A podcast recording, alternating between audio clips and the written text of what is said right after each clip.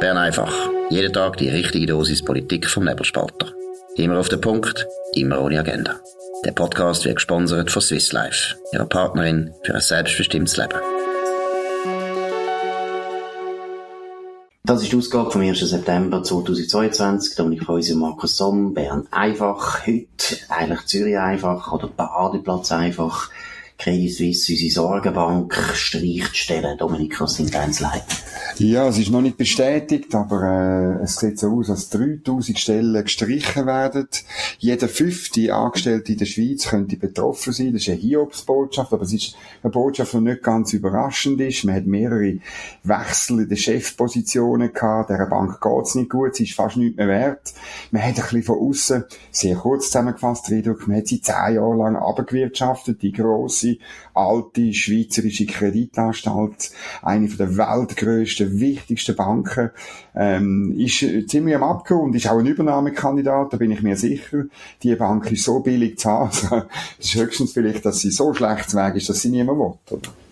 Genau, und das ist natürlich auch äh, für den Platz Zürich ganz, ganz schlimm. Also es ist zwar für die ganze Schweiz, aber die meisten Arbeitsplätze sind erstens in Zürich und zweitens ist das der Inbegriff von der Zürcher Bank. Das ist der Inbegriff auch vom Zürcher Bürgertum. Also sehr viele Leute vom Zürcher Bürgertum haben dann nachher ihr Geld dort eigentlich äh, dieser Bank anvertraut. Das ist auch die Bank gewesen, natürlich vom Freisinn, vom Zürcher Freisinn. Eigentlich bis vor kurzem. Äh, Walter Kielholz ist äh, lange Präsident gewesen, hat auch äh, die FDP immer unterstützt. Also es ist ein Debakel auf allen Ebenen. Es hat jetzt wahrscheinlich keinen Sinn, dass man da noch einmal in die Einzelheiten geht, aber man muss vielleicht schon auch ehrlich sein und sagen, ja, es sind also genauso viele Schweizer wie Ausländer, die da verantwortlich sind für das Debakel.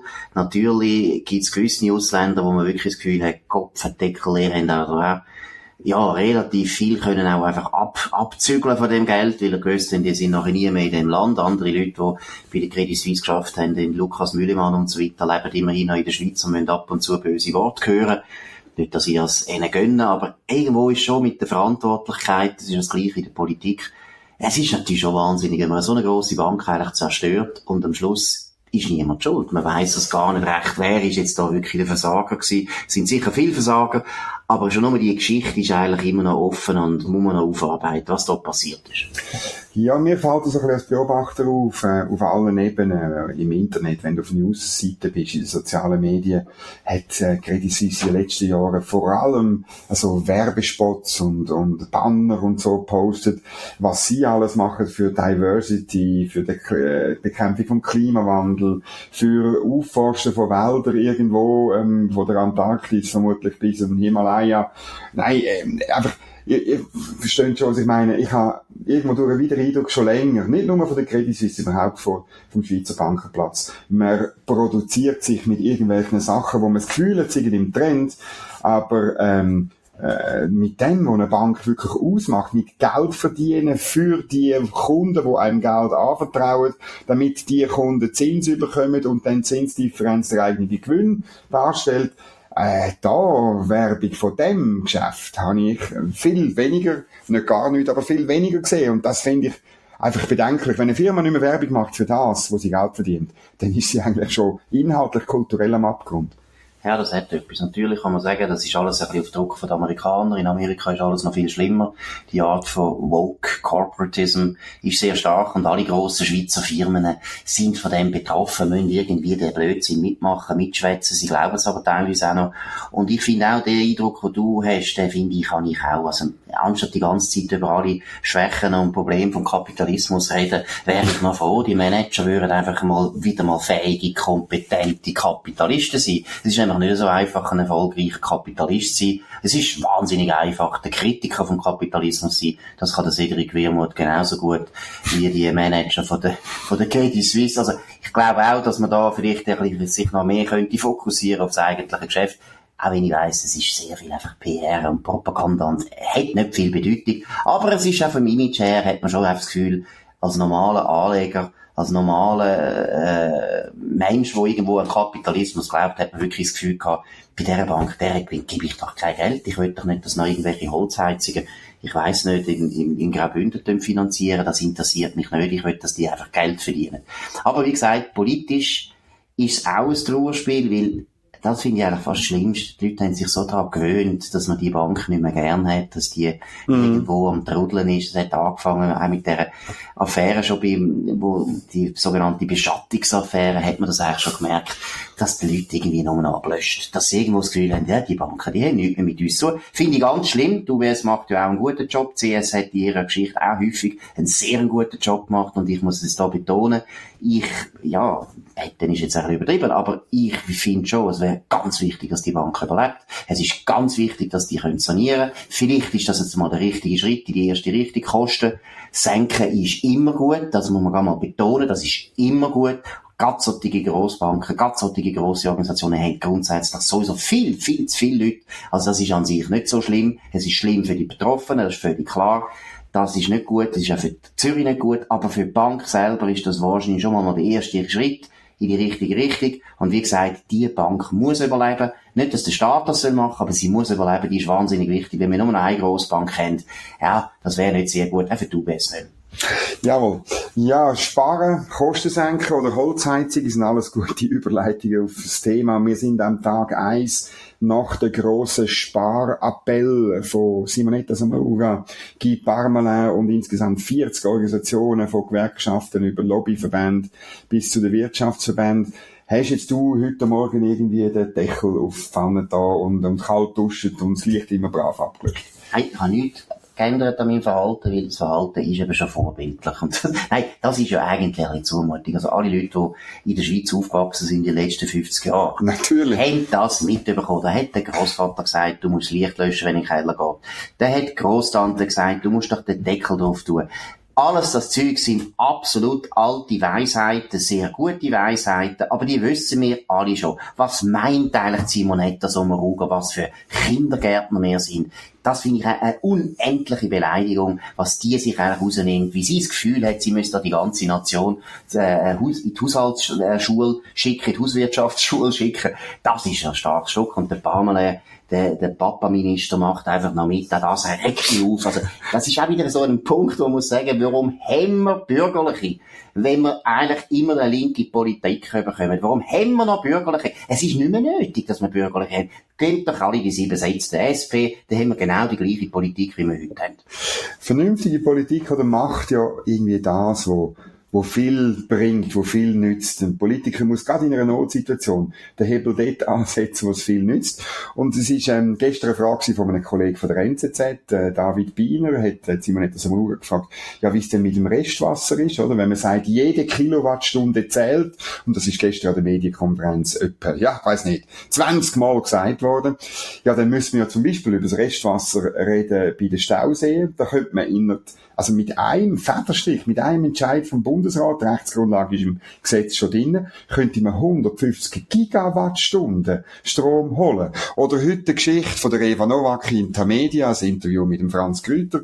Der ist nämlich nicht nur SVP-Nationalrat, der ist auch ähm, Verwaltungsratspräsident von Green.ch, das ist ein Anbieter von Netzwerken und riesigen Server. Also der sagt, die Notstromaggregate, die sie schon haben, wenn man die würde einfach laufen lassen und natürlich nicht äh, dann bestrafen wegen Luftreinhaltung und CO2-Ausstoß und weiss nicht was, dann könnte er einfach mit denen 200'000 Haushalten mit Strom versorgen. Ich frage mich, wie viel Mal man beim Eierkochen den Deckel muss drauf tun, bis man das erreicht. Ja, und das ist eben wirklich typisch so ein bisschen für die Weltsicht von der Simonetta Sommaruga. Das ist einfach Konsumentenschutz im absoluten Mikro-, Millimeter-, Mini-Mini-Bereich. Dass alle die Massnahmen, das ist so absolut lächerlich, so also minimal, es bringt so fast nichts. Und zweitens, das haben wir gestern schon angesprochen, der Preis geht so massiv auf nächstes Jahr, dass der Preis, wenn schon, wird der Preis die Leute dazu bringen, dass sie sparen, weil sie es einfach im Portemonnaie merken. Aber noch schnell etwas noch wegen Franz Grütter noch sagen.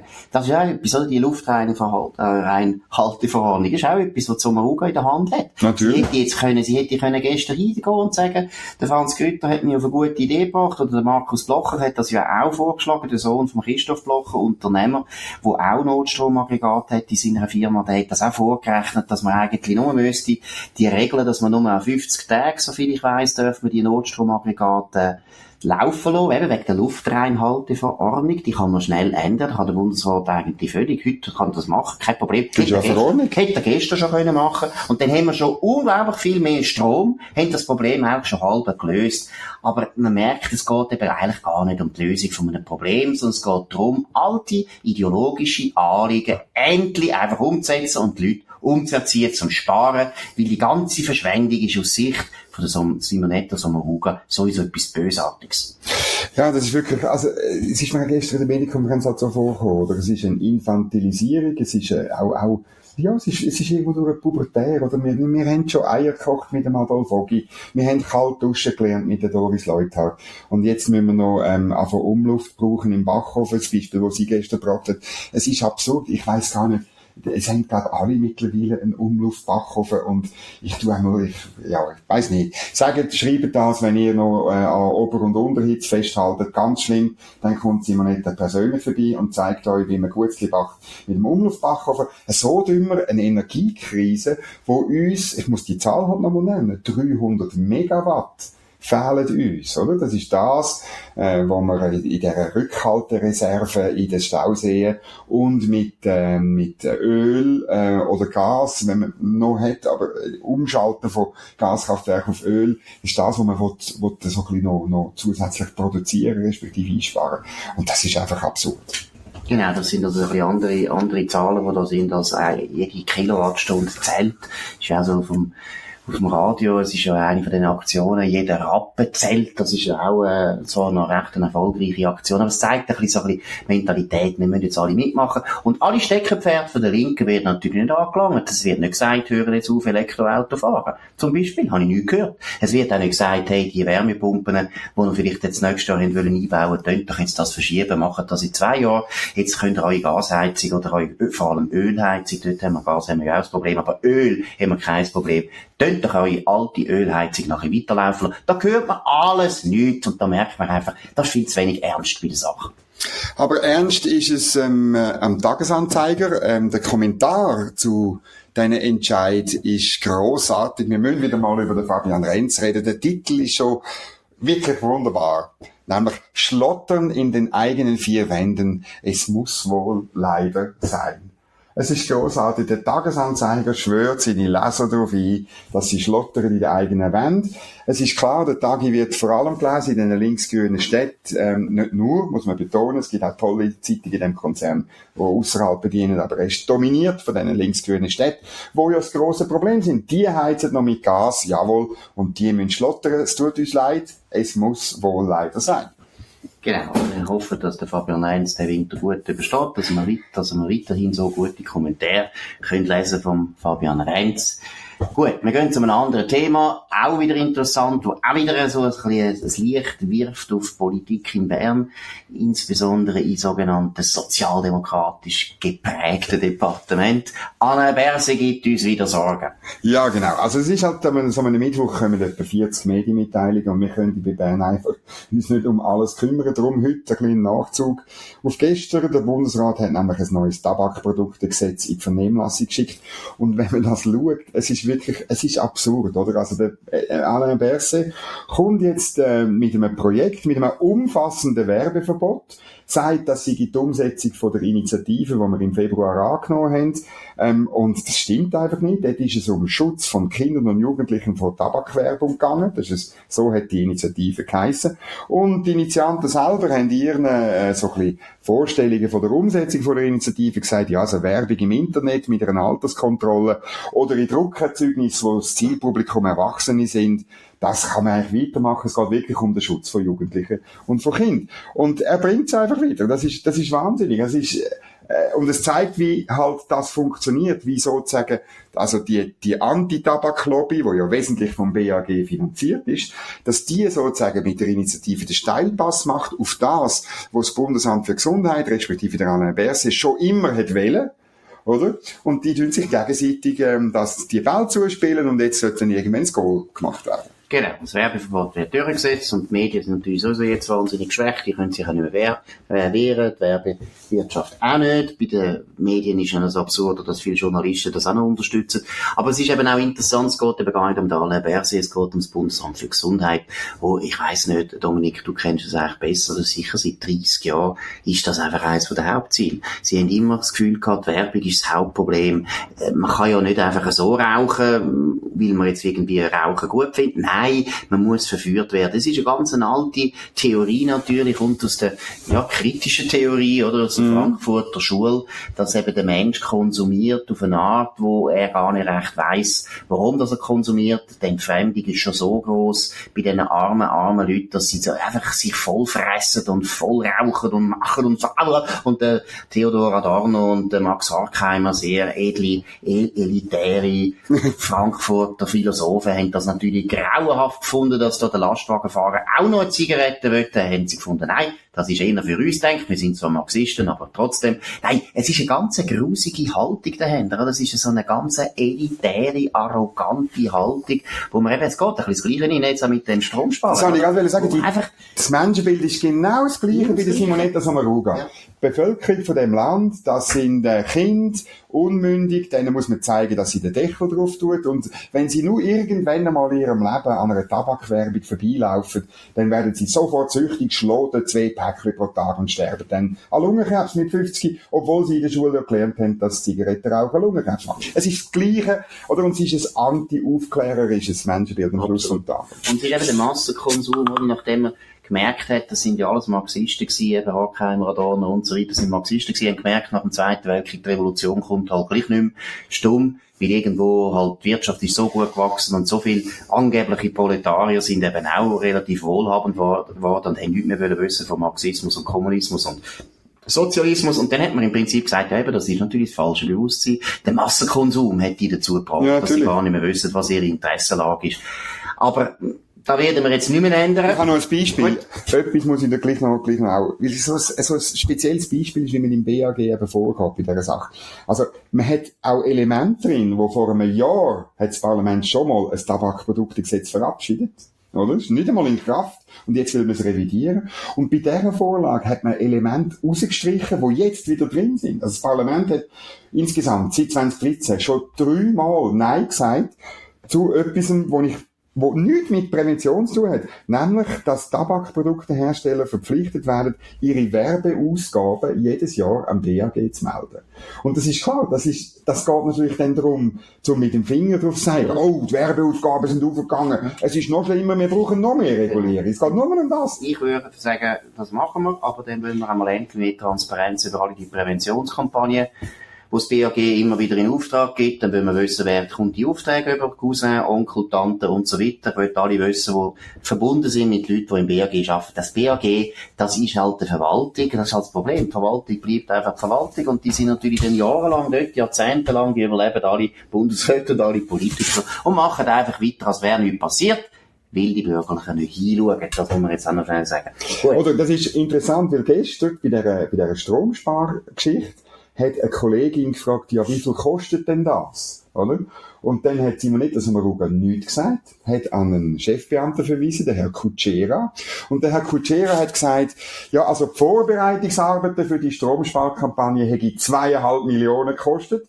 Agentur ist Scholz Friends und ähm, für die laufende Ausgabe, die dann Kampagne kostet, hat er gesagt, das wissen wir noch nicht, wie viel das kostet. Wir tun das am Bedarf anpassen. Es ist aber klar, man sieht da also nicht beim äh, Sparen von äh, Werbeausgaben. Und das ist lustig. Bei den Tabakprodukten will man es jedes Jahr auf den Franken genau wissen. Mhm. Bei den eigenen Ausgaben sagt man, ja, das tun wir dann irgendwie mal machen. Genau. Und eigentlich geht Beamte Privatwirtschaft ein fürchten Dreck an. Im Prinzip, also, wer, was für Werbeausgaben irgendeine Firma macht, das geht die Beamten nicht an. Aber was sie ausgeben, geht uns eigentlich als Steuerzahler. Wir sind Gott verdeckelt Chefs von diesen Leuten, wir sind die Arbeitgeber. Alle die Beamten leben auf unsere Kosten. Nein, es ist wirklich, es ist wieder mal eines genug Freude aber Bern einfach ist auch fertig. Das ist es an dem ersten wunderbaren, schönen 1. September. Vielleicht müssen wir gleich noch etwas sagen, was auch noch wichtig ist. Heute auch wieder eine erfreuliche Sache. Äh, Boni Stiftung tut heute den Freiheitspreis verleihen, und zwar wir dürfen es noch nicht sagen. Wir dürfen es, glaube ich, sagen. Nein. Wir es nicht sagen. Gut, das sagen wir nicht. Ah, das sagen wir nicht. Aber ihr könnt es lesen auf Aber es sind ganz gute Leute, die das überkommen. Sehr gut. Wir sind es nicht. Da wollen wir auch noch schnell sagen. wir können jetzt nicht uns loben. Aber äh, ganz wichtig, Boni Stiftung, auch einer der grossen Felsen in der Brandung, von dieser linken Brandung, die uns alle über ja, überdeckt und überschwemmt. Nein, in dem Sinn, schaut drauf, schaut, wer da gewonnen hat, könnt die Leute weiter unterstützen. Das ist auch wichtig. Das war von Bern einfach auf nebelspalter.ch. Dominik Feusi und Markus Somm. Ihr könnt uns abonnieren auf nebelspalter.ch.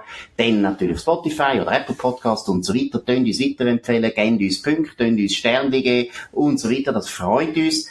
Wir sind wieder da für euch morgen zur gleichen Zeit auf dem gleichen Kanal und wünschen jetzt einen schönen Abend.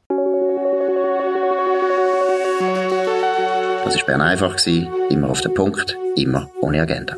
Gesponsert von Swiss Life, ihrer Partnerin für ein selbstbestimmtes Leben.